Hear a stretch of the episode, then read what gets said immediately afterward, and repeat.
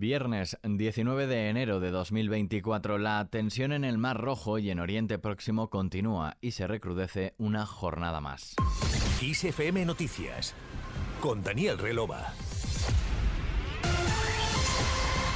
La Marina Británica ha alertado de al menos dos ataques contra buques en el mar Arábigo frente a las costas de Yemen poco después de que Estados Unidos anunciara que bombardeó unos misiles que los rebeldes chiíes hutíes yemeníes iban a usar contra buques. Desde que el grupo insurgente empezara hace meses a atacar en el Mar Rojo y el estrecho de Bab al-Mandeb a barcos que, según asegura, están relacionados con Israel o se dirigen hacia ese país, el de este jueves es el quinto bombardeo de las fuerzas estadounidenses contra los hutíes. Por su parte, los rebeldes chiíes hutíes han reivindicado el ataque con misiles contra un barco estadounidense en el Golfo de Adén, un ataque confirmado por Estados Unidos que subraya que depende del movimiento rebelde cuándo parar y que el gobierno norteamericano no busca una guerra ni que el conflicto se expanda en la región. Mientras tanto, Irán y Pakistán ahondan en su crisis diplomática después de que Islamabad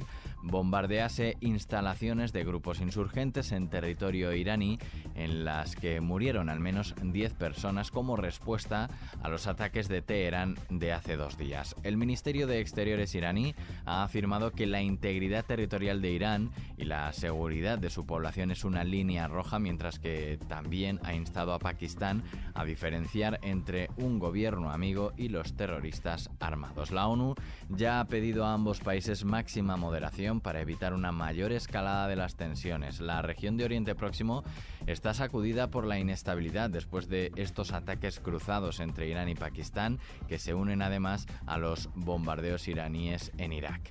Estos episodios, unidos a la ola de ataques en el Mar Rojo por parte de hutíes contra buques comerciales, que han recibido la respuesta, como decimos, de Estados Unidos y Reino Unido, han agravado la inestabilidad en la región que tiene el foco puesto en la ofensiva de Israel contra Hamas en la franja de Gaza. Continuamos ahora en Perú.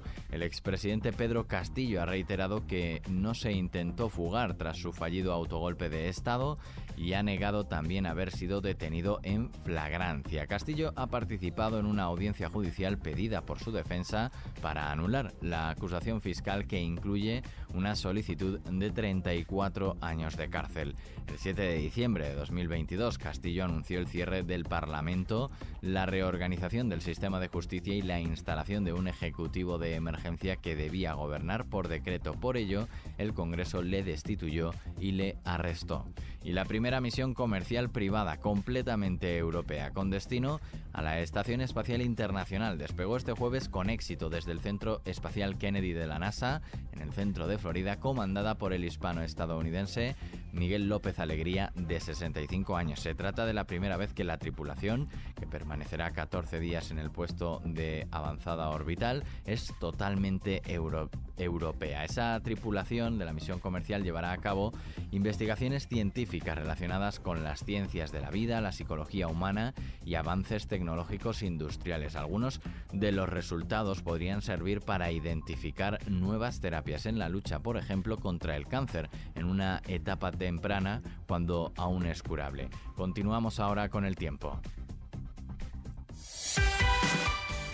Este viernes una borrasca atlántica atravesará la península de modo que predominarán durante toda la jornada los cielos cubiertos con abundantes precipitaciones prácticamente generalizadas avanzando de oeste a este. Además, la cota de nieve bajará de 1000 metros a 400, 700 en la mayor parte de la mitad norte peninsular donde se esperan acumulaciones significativas en los sistemas central e ibérico, al este de la meseta norte y en Pirineos. De hecho, la Dirección General de Tráfico ha avisado de que las nevadas previstas podrán afectar a la circulación por carretera, especialmente en Madrid, Castilla-La Mancha, Castilla y León, Aragón y Comunidad Valenciana. Según la previsión de la Agencia Estatal de Meteorología, se trata de un episodio corto de temporal que se desarrollará entre las 12 del mediodía y las 6 de la tarde y que afectará principalmente a carreteras de las citadas comunidades, siendo especialmente importante en la A1, A2, AP6 y A15.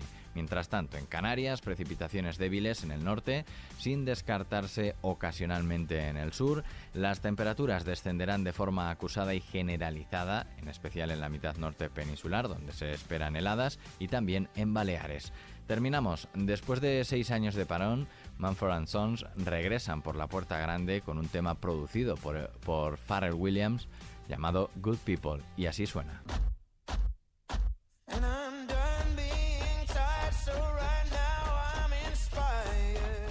La banda británica presentó este tema durante la Semana de la Moda Masculina de París. La conexión entre Williams y Manfred Sons se produjo el verano pasado y enseguida empezaron a grabar material juntos, por lo que no sería extraño que salgan más canciones en un futuro próximo.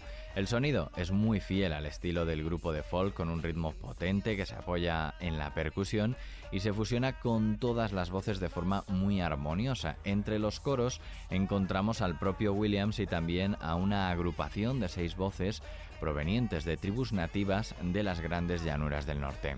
No está claro todavía si Good People es la antesala de un nuevo y próximo álbum. De momento puedes disfrutar de este nuevo sencillo al completo en nuestra web xfm.es. Aquí terminamos este podcast de XFM Noticias con Antonio Alfonso Hernández en la realización y Daniel Relova, quien te habla en la producción. La música y la información siguen en XFM. Que pases un buen día.